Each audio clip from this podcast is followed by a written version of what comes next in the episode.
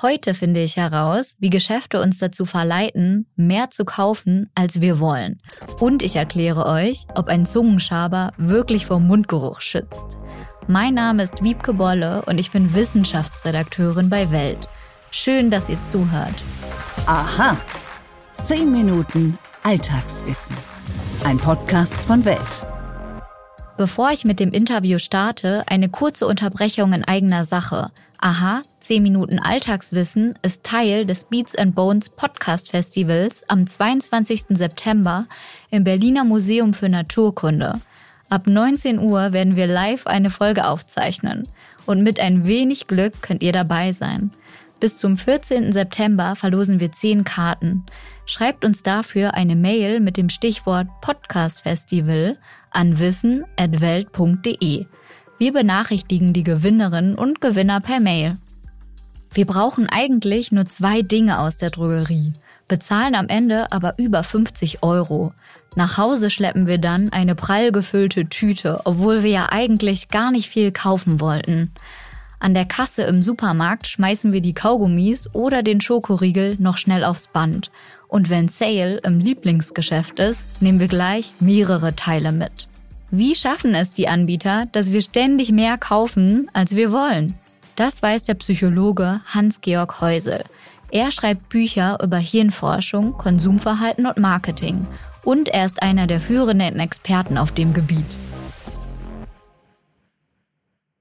Hallo, Herr Heusel. Schön, dass Sie sich heute die Zeit nehmen. Hallo, Frau Bolle, grüß Gott. Warum macht uns Kaufen denn glücklich? Also was passiert da eigentlich im Gehirn? Viele Güter lösen in unserem Gehirn Dopamin aus und äh, das ist ein wichtiger Stoff im Belohnungszentrum, weil alles, was wir tun, wird ja emotional bestimmt. Und alle Produkte, die wir kaufen, gehen auf irgendein Emotionssystem. Wenn Sie sich einen Schmuck kaufen, dann nimmt Ihre Attraktivität zu. Wenn sich ein Männchen ein Auto kauft, dann fühlt es sich auch gleich stärker und größer. Und vor allem, es geht auf die positive Seite unserer Emotionssysteme und das empfinden wir als Belohnung. Und Belohnung können wir im Leben und Lust und Belohnung und Lust können wir im Leben gar nicht genug bekommen. Und passiert das denn jedes Mal, wenn wir was kaufen? Es kommt darauf an, was wir kaufen. Nicht alle Produkte lösen gleichermaßen Belohnung auf. Wenn Sie sich ein Toilettenpapier kaufen, ist der Belohnungsaspekt relativ gering. Wenn Sie sich aber eine neue Bluse kaufen, wenn Sie sich irgendwas Süßes kaufen, wenn Sie was, ein Genussmittel kaufen, wenn Sie ein schönes Buch kaufen, wo Sie Spaß dran haben, Sie merken das schon. Das alles sind belohnende Artikel. Und es gibt natürlich, wie gesagt, äh, Artikel des Alltags. Wenn Sie ein Putzmittel kaufen, ist der Belohnungsaspekt nicht sonderlich groß. Das brauchen wir, um unser Leben unter Kontrolle zu bekommen. Aber da leuchtet das Belohnungszentrum im Gehirn nicht sonderlich auf. Und welche Tricks nutzen die Geschäfte? Ja, man muss immer unterscheiden, welches Geschäft wir jetzt eigentlich meinen. Meinen wir den Supermarkt, den wir um die Ecke haben, also die Edekas und die, und die Reves? Meinen wir den großen Verbrauchermarkt oder meinen wir eine Modeboutique? Weil das sehr unterschiedliche Strategien sind, was da passiert. Das heißt, so ein Supermarkt wie ein Edeka und Rewe, die haben eigentlich gar nicht so viele, wie soll man sagen, manipulative Tricks, denn die möchten nur eines erreichen, nämlich, dass der Kunde so entspannt und stressfrei wie möglich insgesamt einkauft. Denn die Leute kommen in diese Supermärkte ein, zwei, dreimal in die Woche. Und wir wissen, in dem Moment, wenn unser Gehirn unter Stress ist, wollen wir aus der Situation raus. Gleichzeitig verengt sich unsere Wahrnehmung. Und wenn ich die Wahrnehmung verenge, sehe ich viele Produkte nicht mehr und dann kaufe ich auch nicht. Deswegen ist es das große Ziel der Supermärkte beispielsweise, so stressfrei wie möglich zu machen, dem Kunden das Einkaufen einfach zu machen, easy shopping, wie wir das Ganze nennen. Das heißt, das ist die Strategie der Supermärkte. Der große Verbrauchermarkt möchte was anderes erreichen. Da fahren die Kunden einmal hin und glauben, das wäre besonders billig und sind so im Jagdfieber in den großen Verbrauchermärkten. Und die Verbrauchermärkte, die arbeiten natürlich schon mit Verführungen. Das sind dann Lautsprecherdurchsagen, ganz viele Aktionsartikel auf dem Lauf des Kundenwegs. Da wird mit Geruch gearbeitet in den frische Abteilungen, aber es ist nicht so riesig.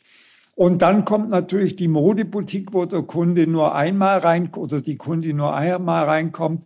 Da ist das Wichtigste, einen eigentlich langweiligen Artikel zu inszenieren durch gute Beleuchtung, durch gute Präsentation, durch Einzeldarstellung. Ganz wichtig natürlich, die Verkaufsverführung ist ganz wichtig, durch das Beratungs- und Verkaufsgesprächs der Verkäuferin oder des Verkäufers. Das sind also sehr unterschiedliche Strategien. Bei allen geht es darum, eigentlich den Kunden Kunden in eine gute Stimmung zu versetzen. Bedienen sich denn auch Online-Shops daran oder haben die nochmal andere Tricks? Das, was im Einzel-, im stationären Handel auch funktioniert, so eine Rabattlogik, früherer Preis 110 Euro, jetzt noch 80 Euro, Sie sparen, jetzt rechne ich es nicht genau aus, 35 Prozent.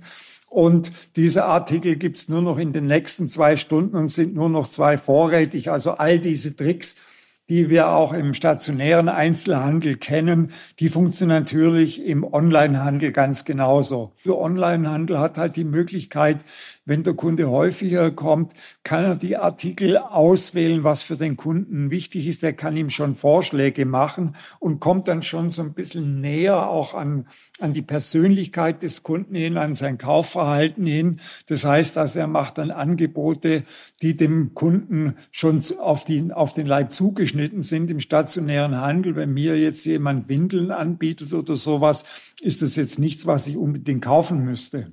Also außer meine Inkontinenz, aber die habe ich noch nicht. Wieso funktioniert denn Sale so gut? Sale ist genau das gleiche Prinzip. Es geht hier eigentlich darum zu sagen, es ist ein begrenzter Zeitraum, die Ware ist knapp und ganz wichtig, die Ware ist billig. Und dann kommt noch was mit dazu, das ist der Wettbewerb, nämlich dem anderen zu sagen, beeil dich jetzt, andere wollen das auch. Und das wissen wir ja auch äh, dass Menschen in dem Moment, wenn sie das Gefühl haben, dass sie in Konkurrenzsituation sind, besonders einkaufsaggressiv werden. Sie können sich vielleicht erinnern, vor vielen, vielen Jahren, Mediamarkteröffnung, gab es ganz viele äh, Verletzte, weil sich die Leute um ein paar Staubsauger geschlagen haben. Bei Primark-Eröffnungen hat man das auch wieder erlebt oder sowas. Das heißt, in dem Moment, wenn so ein Knappheitsprinzip da ist, wenn man sieht auch, die Konkurrenz richtig leibhaftig sieht, dann äh, beginnt dieser Jagdtrieb in unserem Gehirn unbewusst uns richtig hochzufahren. Und wie könnten wir es dann schaffen, weniger zu kaufen? Tatsächlich gibt es nur die Möglichkeit, dass wir nicht spontan kaufen.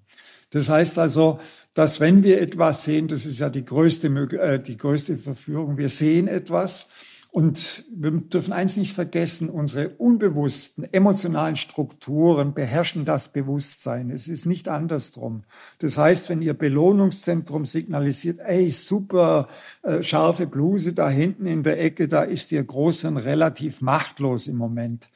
Das heißt also, Sie müssen Ihrem Großen eine Chance geben und Ihre unbewussten Wünsche runterdämpfen. Das geht am besten, dass Sie eine Nacht drüber schlafen oder zumindest Abstand dazu gewinnen, nochmal einen Blick in den eigenen Kleiderschrank werfen und sagen, brauche ich das tatsächlich? Also Sie müssen Ihr Belohnungszentrum und vor allem Ihr das möchte ich haben Zentrum im Gehirn, was mit dem Belohnungszentrum zusammenhängt, beruhigen und das geht nur durch Distanz.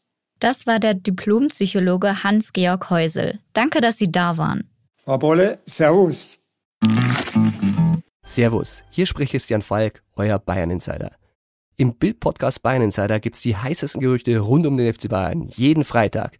Kommt mit und ich nehme euch hinter die Kulissen des Rekordmeisters. Warum machen wir das?